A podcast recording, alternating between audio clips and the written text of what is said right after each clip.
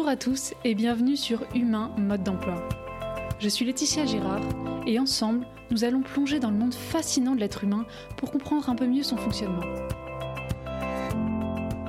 À travers ces épisodes, nous allons parler de santé, du corps, de l'esprit et des relations sociales pour vous aider à mieux vous connaître et à mieux comprendre les autres.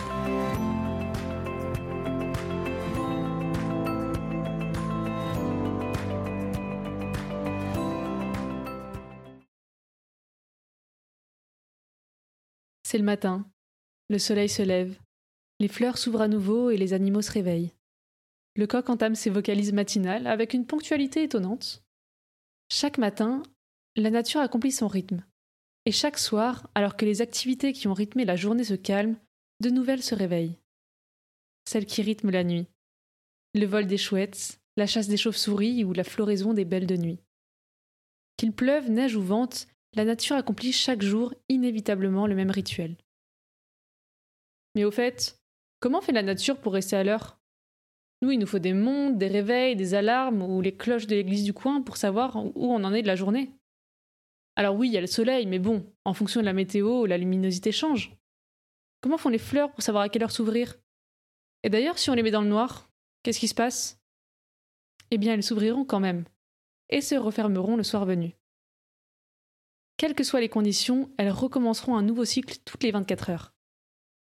En fait, tous les êtres vivants, qu'ils soient animaux, végétaux ou êtres humains, sont rythmés par un cycle de 24 heures. Une petite horloge interne qu'on appelle le cycle circadien. Le cycle circadien, c'est un peu le chef d'orchestre de notre corps. C'est lui qui règle le timing, initie le début du morceau, demande au violon de jouer plus fort et lance le solo de piano. Il rythme nos heures de lever et nos heures de coucher, la sécrétion de nos hormones, la température de notre corps. Il influe même sur nos humeurs et nos émotions. Un rythme ancré jusque dans nos gènes, au plus profond de notre ADN. Pour rester à l'heure, notre horloge interne se règle sur les activités régulières comme l'alimentation ou les changements de température. Mais son repère principal, celui sur lequel elle se recale sans arrêt, c'est la lumière. C'est sans doute les phases de nuit et de jour répétées sur des millénaires qui ont amené les espèces vivantes à se synchroniser sur ce rythme plutôt que sur un autre. D'ailleurs, la localisation même de notre horloge biologique prouve bien que le Soleil reste le meilleur point de repère.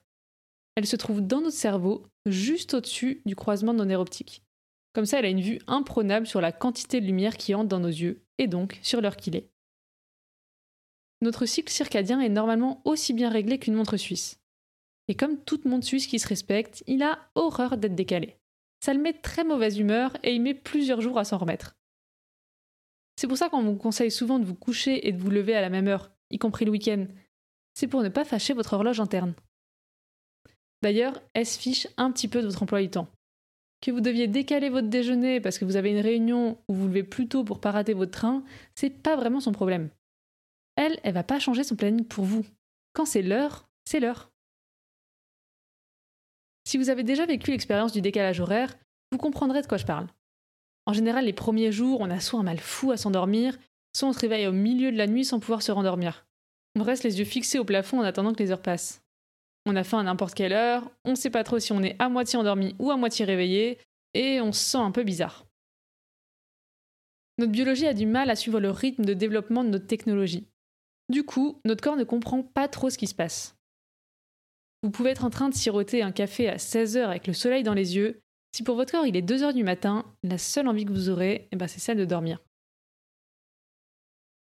On a besoin de quelques jours pour s'adapter à de nouveaux horaires. C'est pour ça que si vous vous couchez à 23 heures en semaine et à 4 heures du matin le week-end, vous avez l'impression d'être un peu dans les vapes. En fait, vous créez artificiellement un décalage horaire dans votre organisme. Si les phénomènes qui se produisent dans notre corps toutes les 24 heures sont les mêmes pour tout le monde, on n'est pas tous réglés sur le même fuseau horaire, même en vivant à côté. Chaque personne a son propre rythme, un profil dominant appelé chronotype. Notre chronotype indique nos heures préférentielles de sommeil, mais aussi, entre autres, les moments de la journée où on est le plus efficace pour travailler, ceux où on est le plus créatif, et ceux où nos séances de sport seront les plus productives.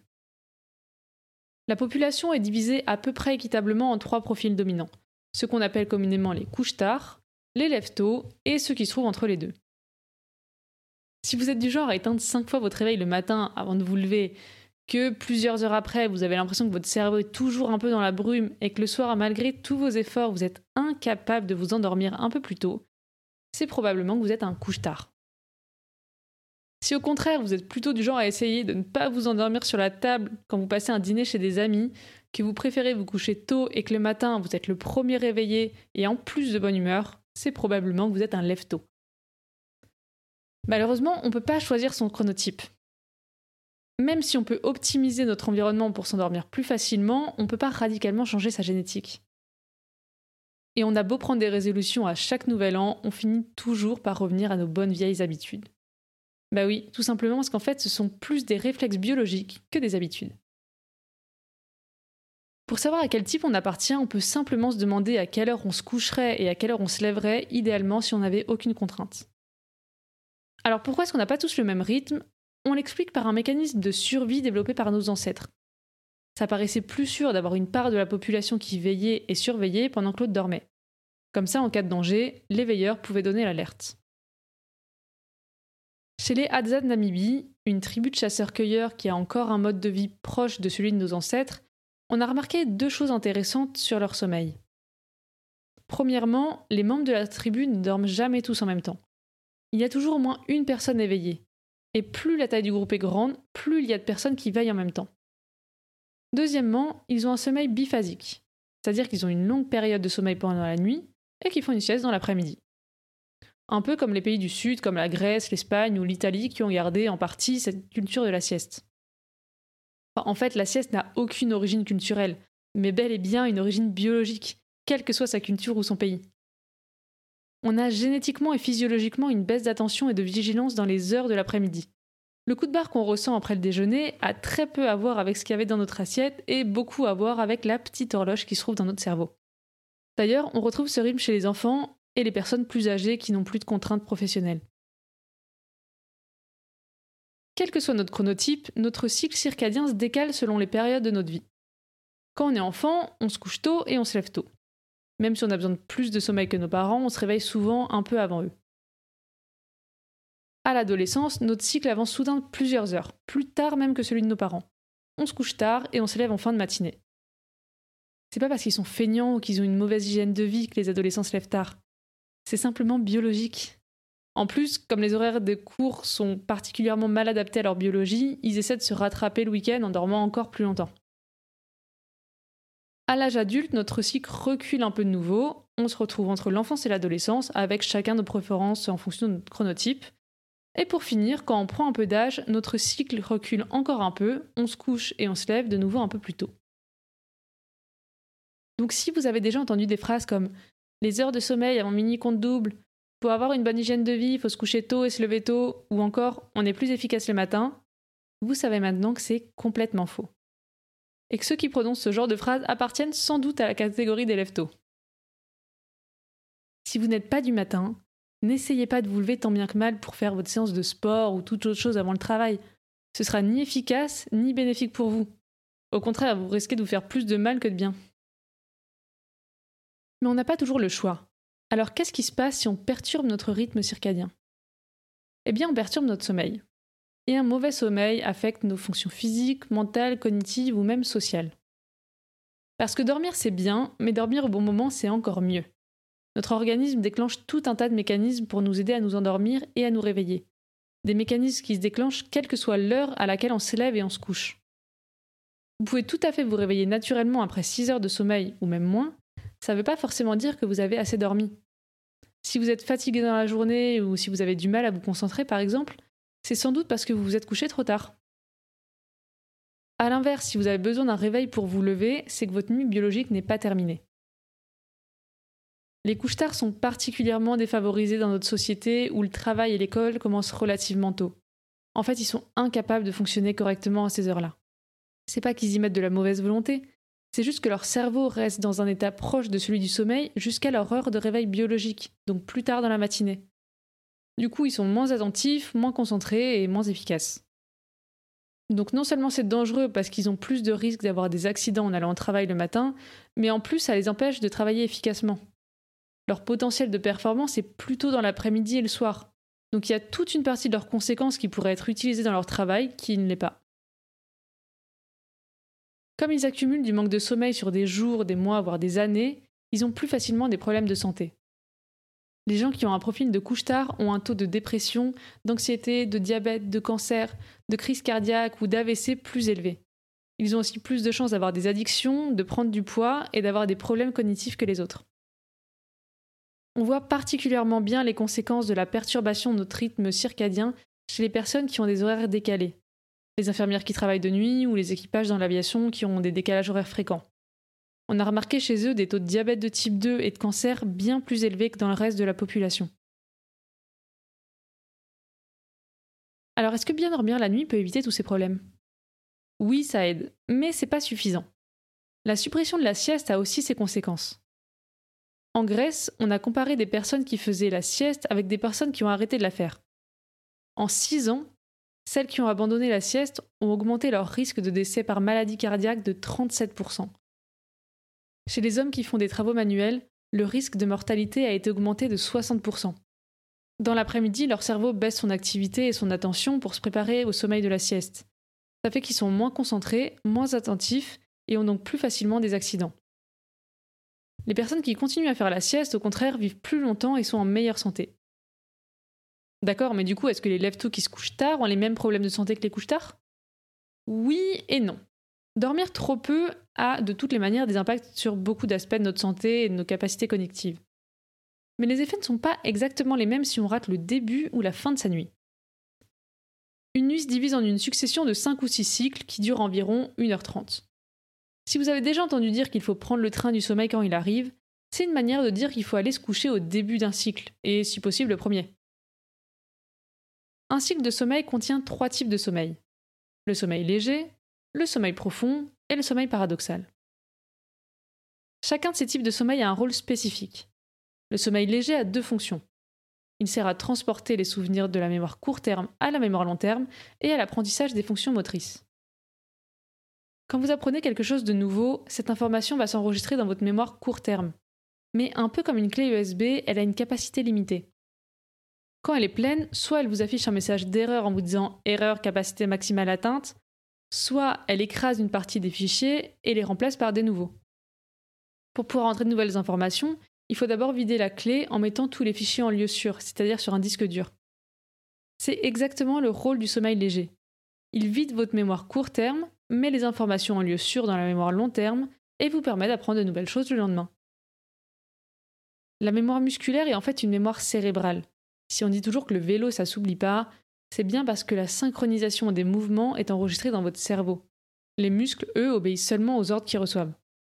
Jouer de la trompette, faire du vélo ou taper sur un clavier sont toutes des fonctions motrices qui deviennent automatiques avec un peu de pratique et beaucoup de sommeil léger. Le sommeil profond, lui, améliore la mémoire et régénère l'organisme. Si le sommeil léger permet la mémorisation musculaire, le sommeil profond permet de mémoriser des faits, des événements et des connaissances. Il trie les connaissances qui doivent être retenues et celles qui peuvent être oubliées, les structures et réorganise les connexions entre les neurones. En même temps, il régénère notre corps, répare nos cellules, équilibre nos hormones et stimule notre système immunitaire. Enfin, le sommeil profond régule nos émotions. Vous vous êtes peut-être déjà rendu compte que quand vous êtes un peu fatigué, vous vous énervez plus facilement, vous êtes plus impulsif et votre humeur change un peu plus rapidement. En fait, c'est tout à fait normal puisque le sommeil profond gère notre stabilité émotionnelle. Le dernier type de sommeil est le sommeil paradoxal. C'est la phase de sommeil pendant laquelle on rêve. Le sommeil paradoxal nous permet de développer notre créativité, notre intelligence émotionnelle et nous aide à traiter l'aspect émotionnel des expériences qu'on a vécues il fait lien entre les anciennes et les nouvelles informations. En fait, il fait lien entre un peu tout et n'importe quoi sans logique apparente. C'est pour ça que vous faites parfois des rêves complètement loufoques. Et c'est comme ça que certaines inventions ou peintures les plus connues ont été créées. Pendant notre sommeil paradoxal, on affûte nos capacités à reconnaître les signaux émotionnels comme on affûterait un couteau. C'est grâce à ça qu'on est capable de reconnaître les expressions faciales, gestes et comportements des gens qui nous entourent et à les interpréter correctement. Les personnes autistes, par exemple, ont souvent un sommeil paradoxal perturbé. C'est pour ça qu'elles ont beaucoup plus de mal à comprendre leur environnement social. Enfin, chaque nuit, on passe en revue les événements chargés en émotions qu'on a vécus. Notre cerveau les traite, mais supprime la réaction émotionnelle qui va avec. C'est le meilleur thérapeute qu'on peut avoir pour traiter nos traumatismes. Quand on se remémore un événement passé, joyeux ou malheureux, Un jour où, enfant, on a eu la peur de notre vie en pensant avoir perdu nos parents dans un supermarché, ou un jour où la surprise que nous ont fait nos amis nous a émus aux larmes, par exemple, on ne la vit plus de la même manière. Quand on y repense aujourd'hui, on ressent plus la même émotion, enfin en tout cas pas de manière aussi forte. C'est parce que l'événement a été traité par nos nuits de sommeil et notre sommeil paradoxal. Chaque cycle de sommeil comporte ces trois types de sommeil, mais en quantité différente. Le premier cycle de sommeil est particulièrement riche en sommeil profond, alors que le dernier l'est particulièrement en sommeil paradoxal. Donc en fonction de la partie de la nuit qu'on perd, la première ou la dernière, on perd pas le même type de sommeil, donc on perd pas les mêmes fonctions. En se réveillant deux heures plus tôt que ce qu'on devrait, ce qui malheureusement arrive très souvent chez les couches tard, on perd jusqu'à 80% de notre sommeil paradoxal. Mais alors, est-ce qu'il ne vaudrait pas mieux privilégier la créativité et le maintien des relations sociales que la ponctualité au bureau? C'est ce que certaines des plus grandes entreprises comme Google ou Nike ont fait. Ils ont vite compris que la santé de leurs employés était aussi un gage de performance et de créativité, donc de bénéfices pour leur entreprise.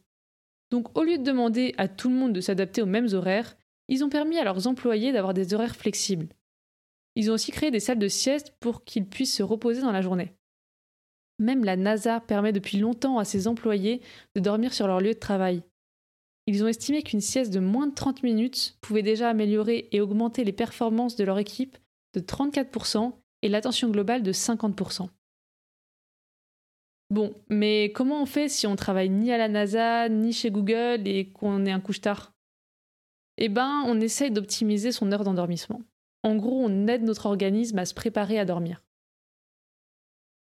Quelques heures avant notre heure d'endormissement biologique, notre métabolisme ralentit. Notre température corporelle baisse, notre pression sanguine aussi. La concentration de cortisol, qui est l'hormone du stress, diminue et la concentration de mélatonine, l'hormone du sommeil, augmente. En aidant notre organisme à accomplir ces tâches-là, on l'aide à provoquer l'endormissement. Pour baisser sa température corporelle, on peut baisser la température de sa chambre et prendre une douche chaude avant d'aller se coucher. Alors oui, la douche chaude permet de refroidir la température corporelle. En fait, ce qui nous intéresse, c'est la température au niveau de nos organes vitaux. Donc quand on prend une douche chaude, nos vaisseaux sanguins se dilatent, le sang est envoyé dans nos extrémités, donc les doigts, euh, les jambes, la peau, et on a alors moins de sang autour de nos organes vitaux, donc moins de chaleur. La production de cortisol est stimulée par le stress et entre autres une alimentation à forte valeur glycémique, donc assez sucrée. Si on a du mal à s'endormir, on oublie les films d'action le soir et on arrête le chocolat quelques heures avant d'aller au lit. Évidemment, on évite aussi les substances excitantes comme l'alcool, le tabac, le café ou les boissons énergisantes. Pour finir, la sécrétion de mélatonine est sécrétée par l'obscurité. Mais on en parlera un petit peu plus en détail la prochaine fois. Donc on évite les écrans et on privilégie la lumière tamisée. Comme notre cycle circadien s'adapte à la luminosité, en s'exposant dès le réveil à la lumière du jour et en réduisant son exposition à la lumière le soir, on peut reculer un petit peu notre cycle et réussir à se lever un petit peu plus facilement le matin. J'espère que toutes les entreprises copieront bientôt Nike ou la NASA pour permettre à chacun d'entre nous d'être au meilleur de sa forme et de ses capacités pendant la journée. En attendant, on peut déjà essayer d'écouter un peu plus son corps et de respecter un petit peu plus son cycle naturel. Au cours de l'évolution, notre biologie a trouvé son rythme parfait.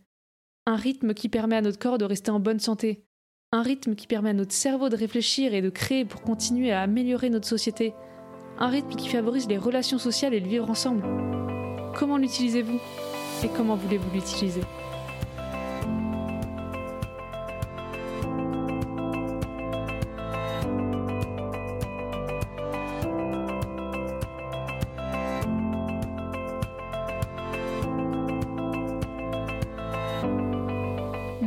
Écouté, j'espère que cet épisode vous a plu.